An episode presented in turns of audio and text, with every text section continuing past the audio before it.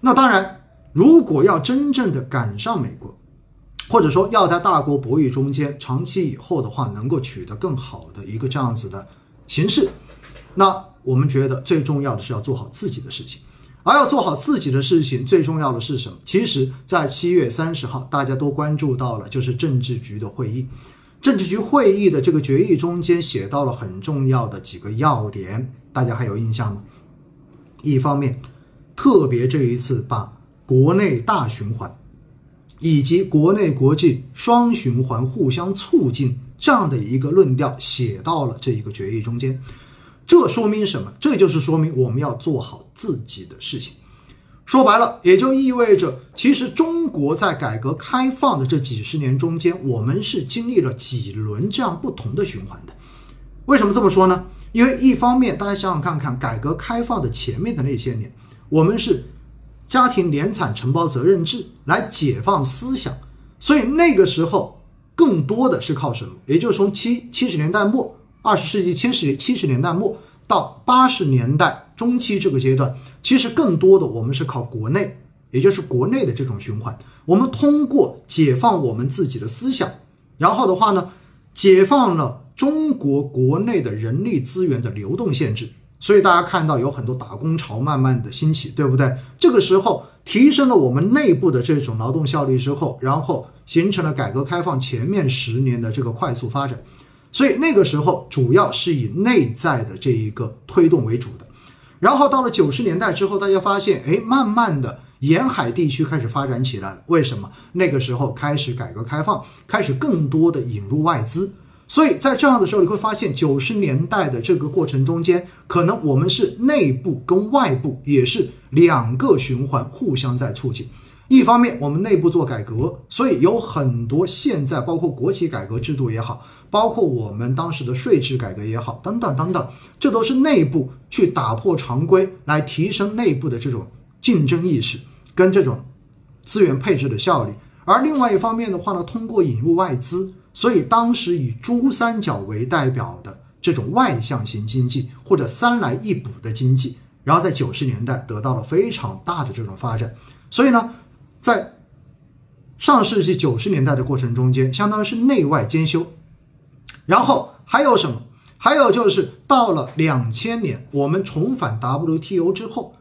在两千年二十一世纪的前面的十年，我们很明显的更多的是靠世界工厂的概念，也就是我们靠的是以外向型经济主要来拉动我们整个经济的成长。所以这是第三个阶段。Made in China 席卷了全球，中国变成了全球最大的代工厂。然后你去到任何地方，你会发现，不管是机械，也不管是这种手工、手工艺品、小商品等等，基本上都是中国制造。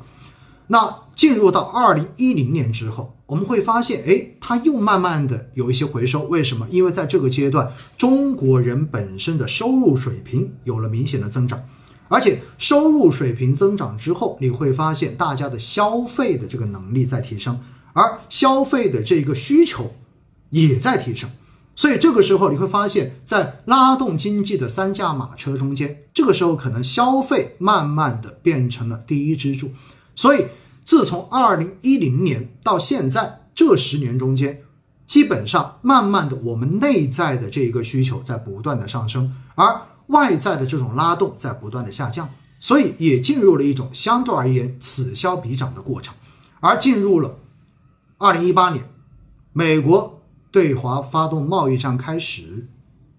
发动贸易战之后，然后接下来的这几年，包括到现在，你会发现，尤其今年疫情结束之后，或者也没有结束啊，国内的疫情基本上控制了，但是海外的疫情还在蓬勃发展之中。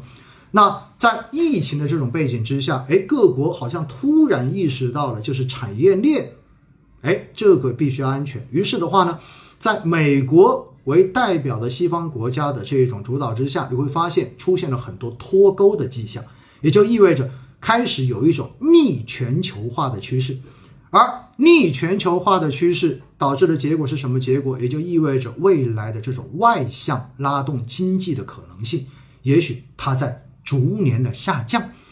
这个时候我们可能已经没有办法再像两千年到两千零一年那期间的那些年一样，主要靠出口来拉动我们的经济。所以在这个时候做出了政治局会议，做出了以国内大循环，然后结合国外国内双循环这样子来拉动经济，长期的这个战略判断，我认为是非常合适也非常准确的。因此，在这样的情况之下，大家想想看，如果未来我们的经济慢慢的是以内向为主，所谓的国内大循环是什么意思？也就意味着从原材料。到生产，到销售，到消费，整个全过程全部都是在国内完成。这意味着什么？这意味着在我国国内将会有一次非常难得的全国协调进行发展的机遇。为什么？因为我们知道，以前的话，在全球来说，有些地方是有些国家是提供资源的，有些国家的话是提供技术的。而有些国家在中间是进行组装的，进行相应的这种装配的，因为它有很好的这种熟练工人。那如果未来会要变成一个国内大循环，那是不是意味着未来有可能国内有些省它承担的就是主要的一个资源的输出，而有一些省份跟城市可能就变成了一个重点的制造，而另外的一些可能的话就是一些分门别类的。符合当地收入水平的这一种消费，跟后面等等等等的研发等等，所以实际上这一次的这种国内大循环为主的这个论调下来之后，实际上说白了，会对于我国，尤其是中部、西部这些地区，我认为会带来一次历史的难得的发展机遇，而且因为中国现在最重要的是要靠消费。而也只有消费才能真正的拉动经济，所以说到底之后，未来我们在进行投资的时候，偏消费的这些板块，不管是可选消费还是必选消费，也包括大消费板块之下的医疗，也包括了这种消费服务，甚至于也包括了大家现在一直在说的这些食品饮料、白酒等等等等，可能这些板块都。依然会具有非常良好的长期确定的投资跟发展的机会，因此，大消费板块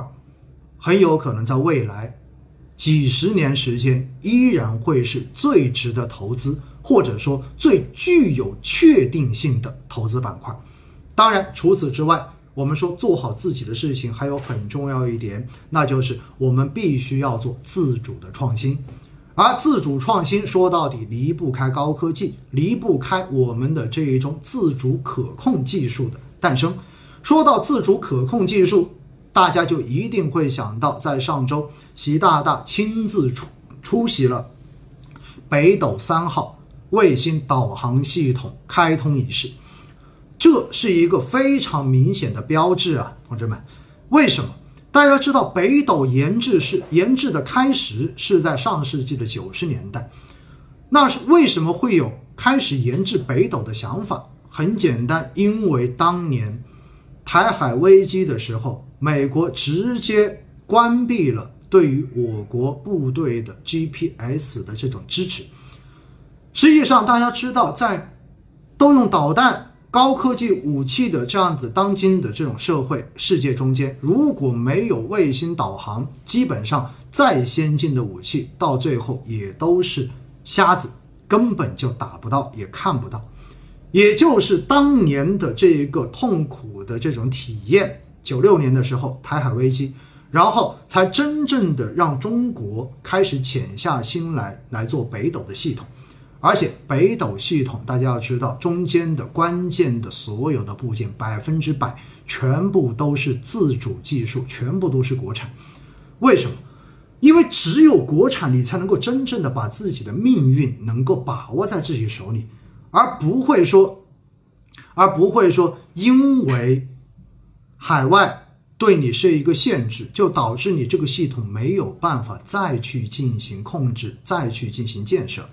所以，自主可控一定是未来我们要获得长久发展动力，以及在全球占据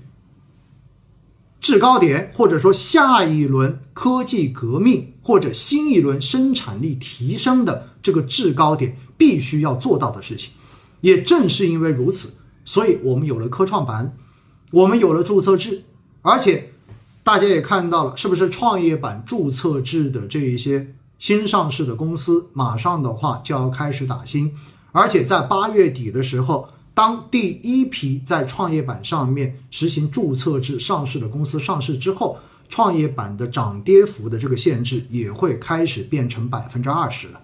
所以，种种的这种资本市场的制度性的改革，说到底也是为了配合我们整个经济的这种转型跟提升，为了配合我们做好自己事情中间最重要的自主可控创新这一块儿。因此的话呢，我们说，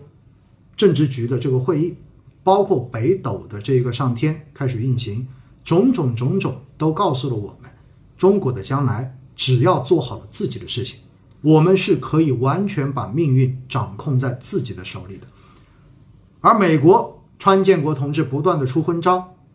不断的变本加厉，到最后他是打不垮，打不垮中国人的。因为中国历来就是你压的越厉害，我们越团结，而且我们越有动力。所以在这样的环境之下，我们说未来中国的将来，应该说我们是持续看好的。而只要我们看好中国的将来，那其实说起来，整个资本市场的将来，大家就不用过于的担心。当然，我们如果说到整个政治局会议这一次的相关的这种决议哈，我还是要提醒大家一点，对于未来的市场。实际上，对于流动性这一块的一个定义，大家记住了。基本上现在的论调还是说保持一个基本的稳定，也就意味着在未来这半年时间，随着基本面的情况逐渐的转好，也就是我们实体经济逐渐的复苏，那么实际上呢，大家不要太期望有过于宽松的货币政策。而过于宽松的货币政策一旦没有，是不是意味着债券市场很有可能？在未来就是一个弱势震荡的状态，因此下半年很有可能债券也许有长期配置的价值，但是在就半年时间到一年的维度来说，可能整个债券市场并不是一个最值得推荐的投资品种，所以这是对这一块的一个建议。而另外一块讲到的是什么？另外一块讲到的是房住不炒，重新又被提及了一次房住不炒，大家记住了，房子。不能再炒了，因为如果大家还炒房，如果全国民众所有的民众跟企业家全部都在炒房，那到最后中国是没有任何胜算的。因此，房住不炒这是一个基本的国策，并且大家也看到，在过去的这一段时间中间，有几个炒房炒得特别厉害的标志性的城市。基本上都陆续出台了极其严厉，或者说是空前严厉的房地产调控政策，这体现了中央一贯的态度，也就是不要炒房，我们要的是实体；我们不要空转，我们要的是我们的自主可控；我们要的是保大家的基本民生，保所有的民生就业，因为只有大家赚到钱，能够真正的安居乐业。大家对于未来的这种收入上涨的预期有了一个信心之后，那么大家才会愿意花钱，才会愿意拿钱出来进行消费。而有了消费之后，我们国内的这种循环才能真正的运转起来。而也只有自主创新的这种科技不断的往前发展，才能够创造出新的需求，才能够提升整体整个国家的劳动效率，这样子才能真正的让中国迈上另外一个台阶。因此。